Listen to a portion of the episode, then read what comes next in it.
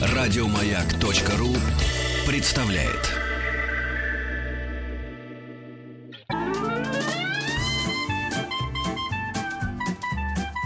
Один Вадим. Один Вадим.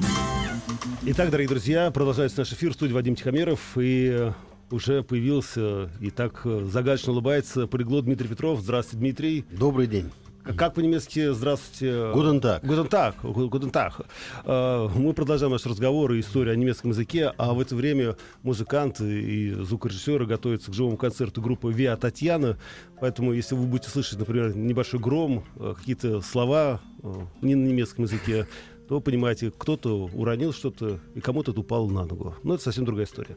Дмитрий, переходим к продолжению истории про немецкий язык. И, на самом деле, изучая историю немецкого языка, мы на самом, по большому счету, деле изучаем историю мира. А вот у меня такой неожиданный вопрос, прежде чем мы, естественно, продолжим. А скажите, а почему так популярна именно немецкая озвучка этих фильмов, ну, волшебных, XXL? Или это... Я думаю, что это на контрасте, потому что, казалось бы, такие э, языки, которые э, еще словами Ломоносова предназначены для любви, как итальянский, французский, они как бы уж э, ну, слишком все происходит гладко. То немецкий на контрасте как раз добавляет остроты Да. сюжетной линии. Отлично. Это правильный ответ. Друзья, если у вас есть вопросы к Дмитрию, милости просим. СМС-портал 5533, все сообщения сейчас слово «Маяк» и WhatsApp плюс 7967 103 5533, ну и потому же, как говорится, номеру и Viber. Дмитрий, и еще один вопрос уже серьезный по поводу немецкого языка. Я думаю, вот смотрите, ведь, по-моему, книгопечатание э, было изобретено, и, по крайней мере, первые книги появились в Германии. И печатное слово это важно, как говорится, веха в истории любого языка. А почему тогда немецкий язык все-таки не завоевал, как говорится, простора вселенной? А вот здесь есть э, некий парадокс. Действительно, в Германии началось книгопечатание. Мы знаем славное имя Иоганна Гутенберга, Мгм. 15 век. И многие почему-то считают, что раз он э, был немцем и печатал в Германии, то и печатал он на немецком языке. Ну, конечно, а естественно. печатал он, на латинском языке. А вот, вот. та самая первая Библия, которую Мгм. э, Гутенберг напечатал, была напечатана на латинском языке. Почему? Потому что реформация еще не началась, а еще доминировала католическая церковь в Европе.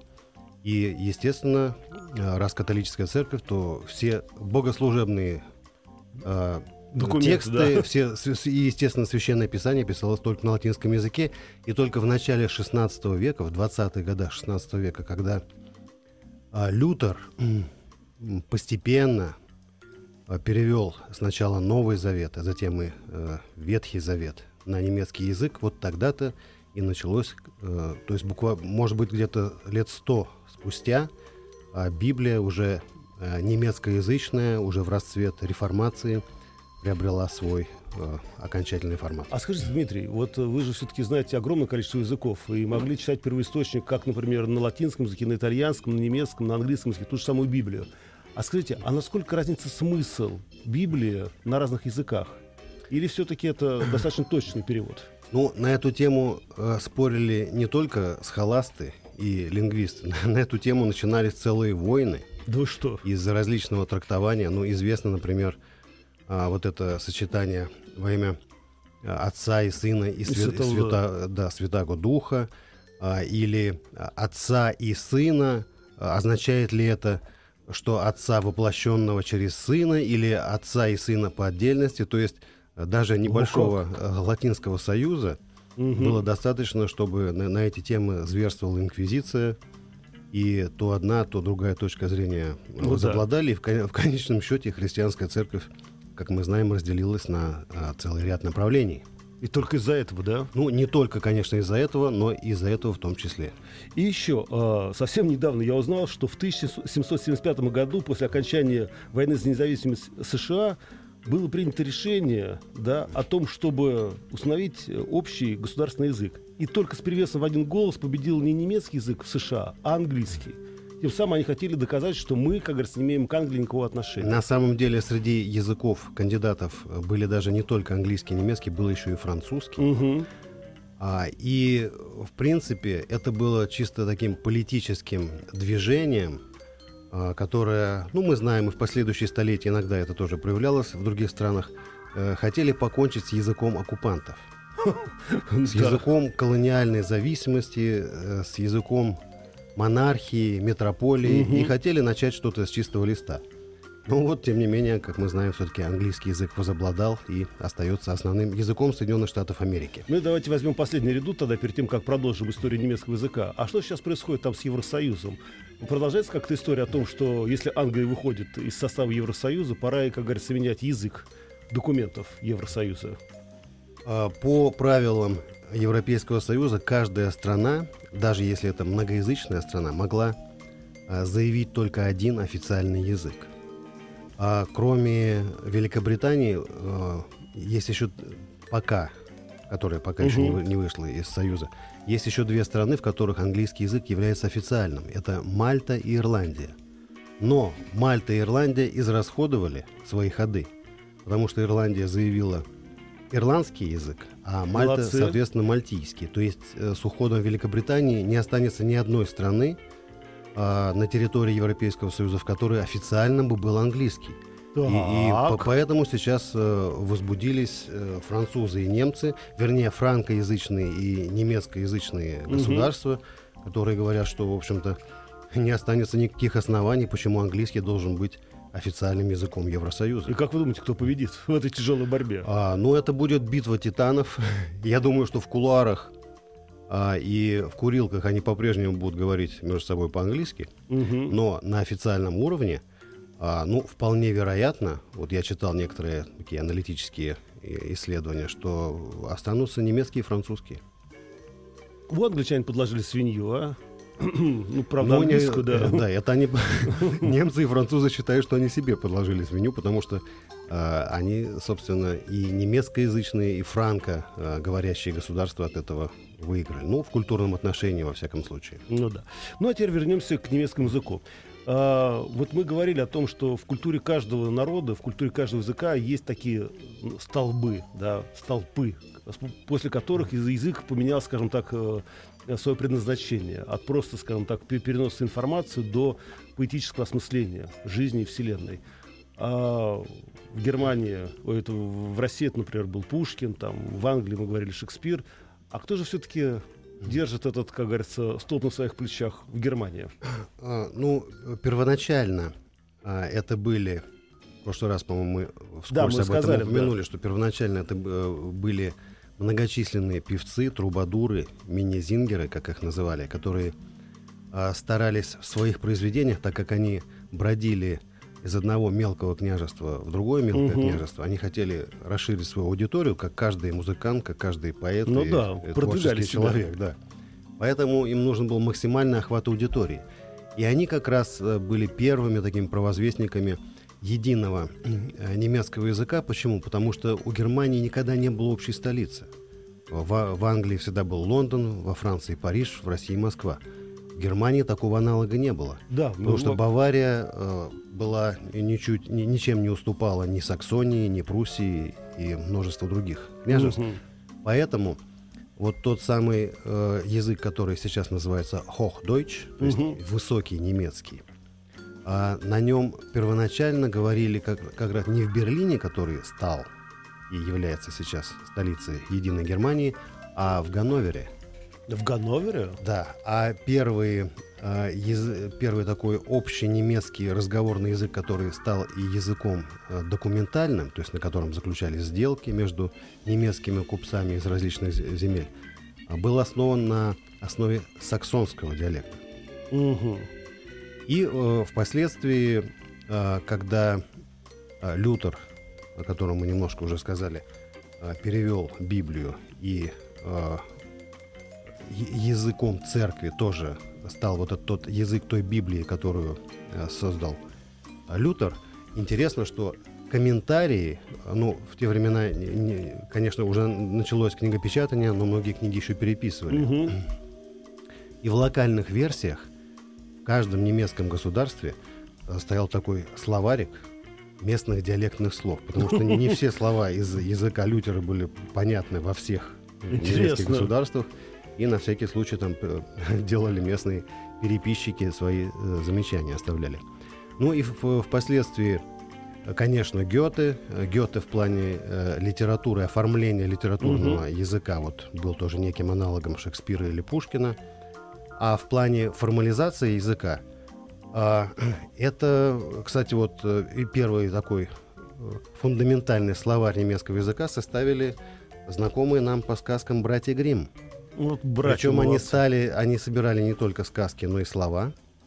Э, Они стали этим заниматься в середине 19 века, и только к 1961 году составление этого а, монументального такого словарного то есть вот- текста вот было недавно- закончено, да, то есть больше ста лет. То они положили основу, но после этого словарь э, менялся, добавлялся, Ничего себе.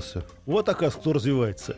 Напоминаю, в студии находится полиглот Дмитрий Петров. Мы говорим об истории немецкого языка. Друзья, на секунду прервемся и продолжим.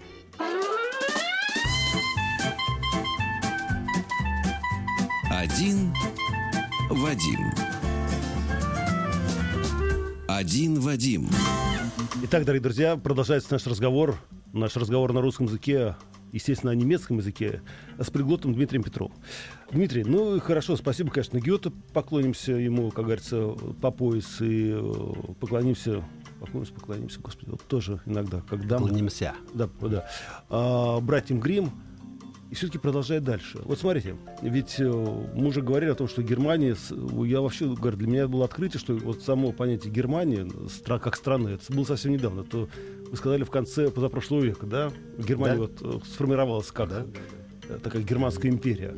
А скажите мне, а вот, например, в Австрии а, это тоже немецкий язык, как и в Германии? Он чем-то отличается, нет? Первоначально Австрия считалась одним из многочисленных немецких, немецкоговорящих государств. А просто в какой-то момент, и оформилось это только к XIX веку, а в, германоязы- э, в немецкоязычном, скажем так, мире образовалось два центра тяжести, а, э, каждый из которых стал подбирать под себя, э, собирать земли. Мгм. И в конце концов э, в Северной Германии Пруссия стала таким государством, и она-то и стала основой, Ну да, основой. фундаментом германского рейха. Мгм. А, но Вена э, и династия Габсбургов, в общем-то, ничем не уступала, и, собственно, они тем временем собирали свою империю. И различие в том, что э, в австрийской, а позднее австро-венгерской империи было гораздо больше народов. Если германская империя в основном вобрала в себя именно немецкоязычные Мгм. государства, то а, Австрия а, стала центром огромного конгломерата народов, где было, были и венгры, и несколько славянских народов и так далее. А скажите мне, вот как же так происходит в жизни, что, например, э, в Голландии, да, есть свой язык, ну такая помесь немецкого, французского языка, да, такое совершенно как вот иногда когда слышишь голландскую речь, у, у тебя возникает какое-то странное ощущение, что ты вроде все это слышал, но понять ничего не можешь. А почему, например, та же самая Швейцария а, не, соб- не- не сделала такой собирательный язык? Вот как вообще происходит слияние языков, как вы говорили, гибридных? А, ну, во-первых, что касается Швейцарии. Швейцария ведь это, э, э, строго говоря, конфедерация. Это даже не федеративное государство, это конфедерация. Как то есть понять? сборище абсолютно самостоятельных кантонов, то есть таких а, муниципальных региональных образований, которые а, обладают, до сих пор обладают а, полностью всеми правами, связанными с языковой, культурной, образовательной политикой. Вот как? Да, то, то есть э, то, что сейчас, э, скажем, столица Берн, это, Мгм. это чисто договорное решение, это э, не всегда э, был самым большим или самым э, сильным центром вот этого образования. Просто это э, ряд таких э, муниципальных или региональных образований, которые на почве общих интересов э, торговых и, и прочих культурных, решили отгородиться от соседних больших государств, от Франции, от, и впоследствии от Германии и Италии. А, И, собственно, интересно, что в Швейцарии, несмотря на, на многоязычие, никогда не было языковых конфликтов. Вот меня это удивляет больше всего. Да, То вот есть получается, что именно кантонах благодаря живут- тому, благодаря тому, что а, все права, связанные с образовательной языковой политикой, делегированы на места, а, собственно, не- нет никаких оснований для конфликтов. Ничего себе. А, и возвращаясь к истории голландского языка, это действительно, что он такой тоже, или это тоже какая-то определенная ветвь развития? Нет, голландский вместе с немецким и английским относится к группе западно-германских языков. Мгм. И э, если проанализировать, голландский язык, он где-то прямо посередине стоит между немецким и английским. То есть, э, э, и мы можем проследить вот это движение германских племен с востока на запад, Ну да. которые постепенно через вот эти прибрежные регионы а, Голландии, Дании, Бельгии стали высаживаться, переселяться на английские, на британские острова. Простите, что я включаю машину времени, вдруг перескакиваю, как говорится, из, из разных эпох, например, в нашу практически современную эпоху. А долгое время, после 1945 года, было два государства немецких. Это было ГДР и ФРГ. А вот как развивались языки в той и другой стране? И была ли разница? Когда э, с помощью машины времени отмотаем буквально несколько лет э, от, э, до 45 года, Мгм. мы знаем, что политические события, особенно такие мощные, серьезные трансформации, как революции, как смена политического режима и, конечно, мировые войны, они очень серьезно воздействуют на язык. А, и так же, как у нас там, после 17 года э, возник такой советский язык, Ну да. А, так же, как после Великой Французской революции, французский язык очень серьезно поменялся, и этот язык революции а, обогатил его многочисленными неологизмами, в общем, очень, много изменилось. А, точно так же в Германии сначала под воздействием вот этого прусского варианта был создан единый имперский язык, э, германской бюрократии, германской военной машины. С приходом к власти нацистов было очень много таких интересных явлений, потому что, с одной стороны, а, нацистская верхушка старалась возродить какие-то древние там, языческие традиции, обращались постоянно там, во времена нибелунгов, Ну да, да, да, да, и да. к- пытались оживить какие-то вот эти архаические а, и слова, и понятия, и реалии. С другой стороны, они а, создавали такой вот новояз, да, Мгм. новый язык, вот э, такие слова типа «аншлюс». «Аншлюс» — это когда э, была поглощена Австрия. А, В принципе, это из языка э, электротехники. Да, я- подключение. А, подключение, включение, да. присоединение. Вот. И э, когда после 45 года образовались две, два немецкоязычных государства, естественно, мы видим, что в языке восточной части а, мы э, видим поток заимствований из русского языка, даже так? ну, вот, э, Ну да. э, которые каким-то образом преломлялись, которые накладывались на э, местные диалекты, на э, диалекты вот, восточной части Германии. Мгм. А в то же время в западной части Германии, ФРГ, мы наблюдаем поток англоязычных заимствований. Хм. Вот. Ну, понятно, что вот эти все реалии, связанные с культурой, с экономическими Ну да. реалиями, потому что в одном месте социализм, в другом коммунизм, Ну. как э, в то время шутили немцы, э, Карл Маркс э, оставил восточным немцам манифест, а западным капитал. Ну, в общем-то, кому как повезло. То есть, собственно, и в языке это Ну, скажите, ну, тоже например, вы могли бы определить э, тогда, вот, например, это немец из, э, ну, как говорится, мани- манифестской Германии или из капиталистической? Нет, этого практически нельзя было, потому что все равно вот эти диалектные отличия оставались. Всегда можно было определить немцы из Саксонии. Саксония это Ну да. Лейпциг, Дрезден, То есть политика на язык а, меньше всего Пруссии, влияет. да. Ну, все-таки это складывалось веками. Да. Есть Друзья, напомню, что в студии Дмитрий Петров.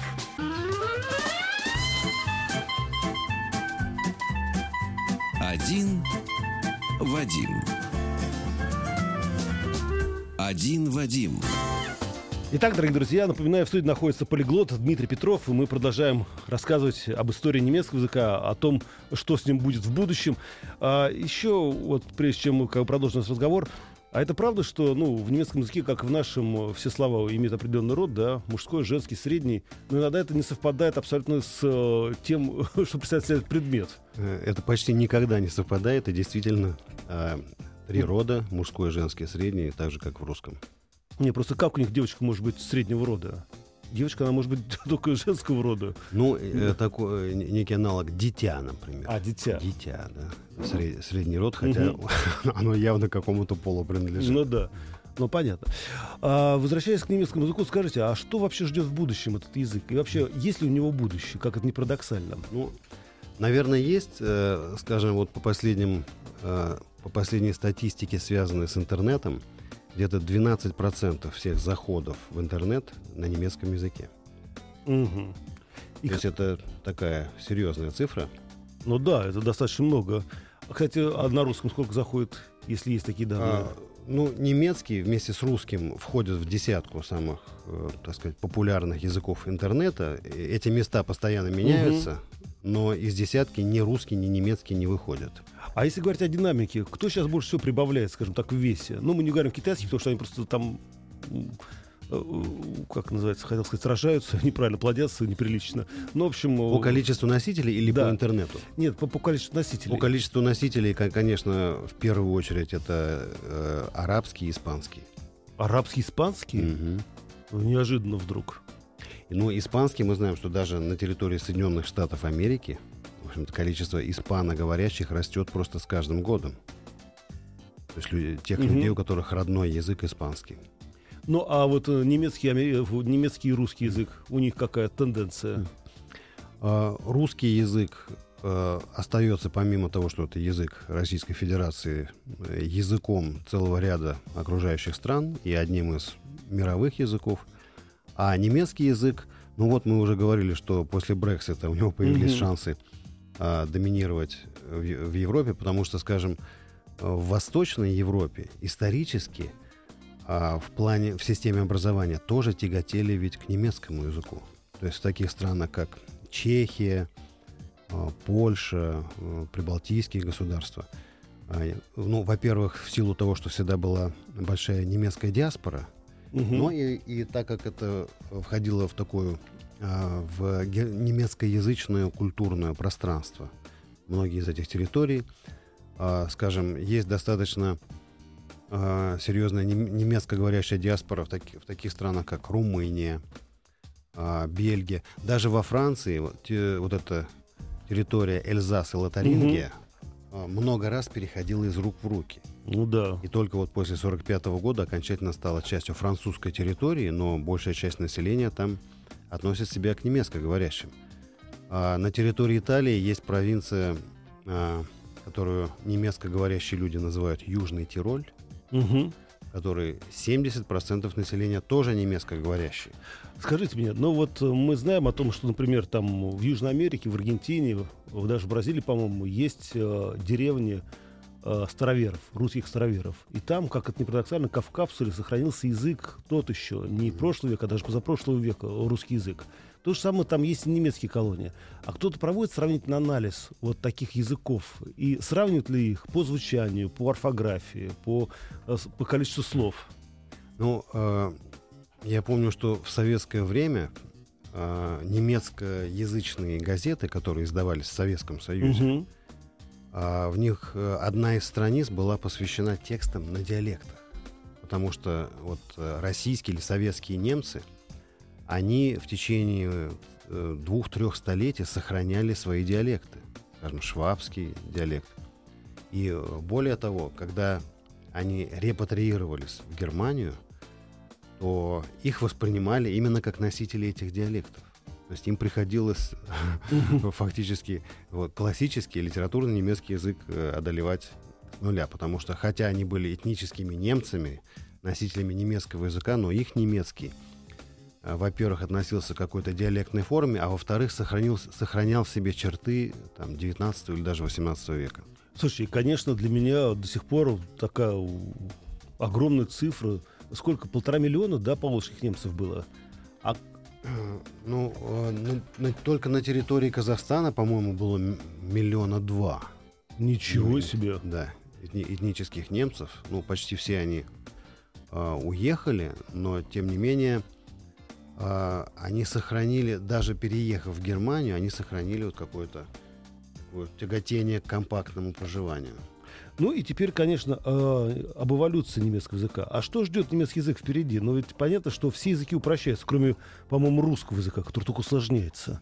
Ну, это так, это лишний, ли- ли- лишний всхлип. Ну, до сих пор то же самое можно было сказать и про немецкий язык. Почему? А, ну, потому что немецкий язык, как мы говорили, во-первых, сохранил поддержную систему, что а, абсолютно нетипично для большинства европейских языков. То есть поддержная система исчезла уже столетия назад э, во То есть всех. это тавизм просто. Да, фактически. Вот в русском она, у нас 6 Мгм. падежей, в немецком 4 падежа. Но все равно остались. Все-таки, да, все-таки остались. Есть система вот этих э, рода, Мгм. да. А, и э, и на- периодически делаются попытки модернизировать немецкий язык. Ну, например, некоторое время назад, бу- буквально вот уже на рубеже э, 20-21 веков, а, избавились от такой типичной немецкой буквы двойное «с». «Сцет» она называлась. Такая, Так. э, похожая на... Задушили. по- похожая на курсивную букву В. Русскую.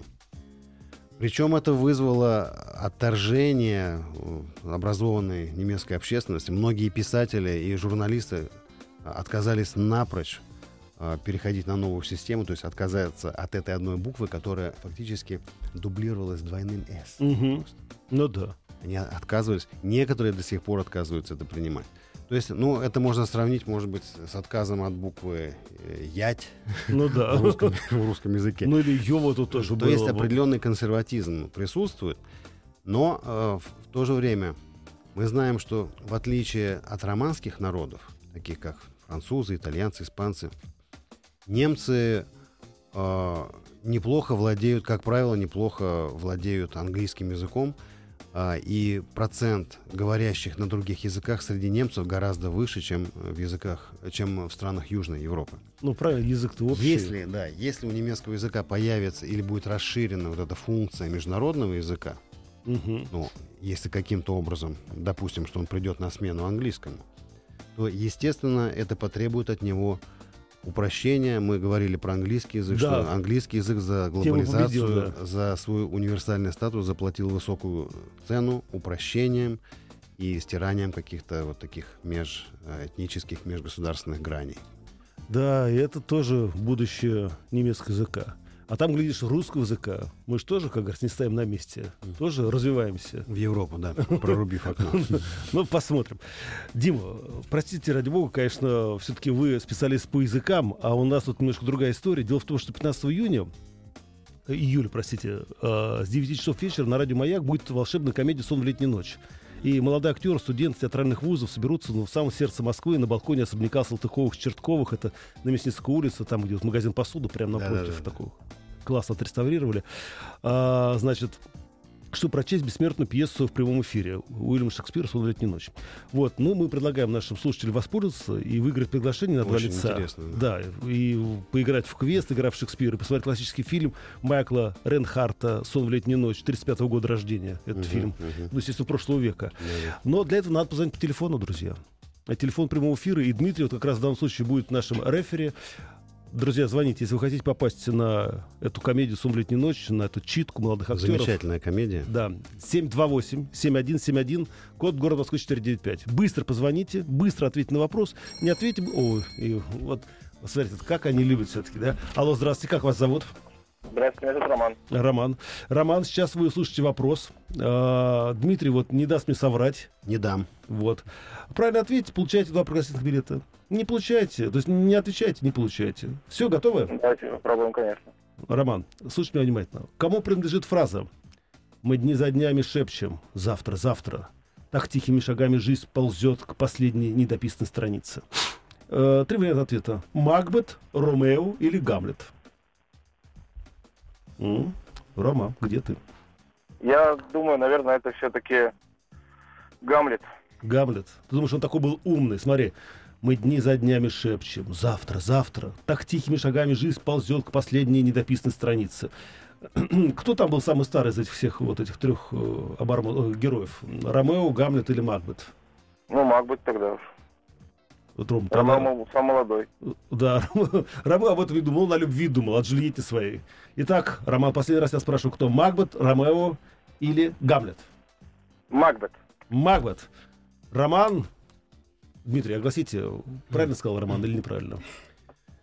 Так, правильный ответ. А хорошо ли подумал Роман? Не, Роман хорошо Да? подумал, да. Тогда ответ правильный. Макбет. Магнат. Роман, мы тебя поздравляем, желаем тебе счастья, не бросай трубочку, ты узнаешь, как получить эти два пресса из билета. Ну, Дмитрий, а мы с вами прощаемся. Спасибо вам большое, успехов, счастья. И уже в следующий раз вам поговорим. и до новых встреч. Да, об истории другого языка. Ну и, друзья, сразу после новостей встречайте группа Виа Татьяна. Еще больше подкастов на радиомаяк.ру.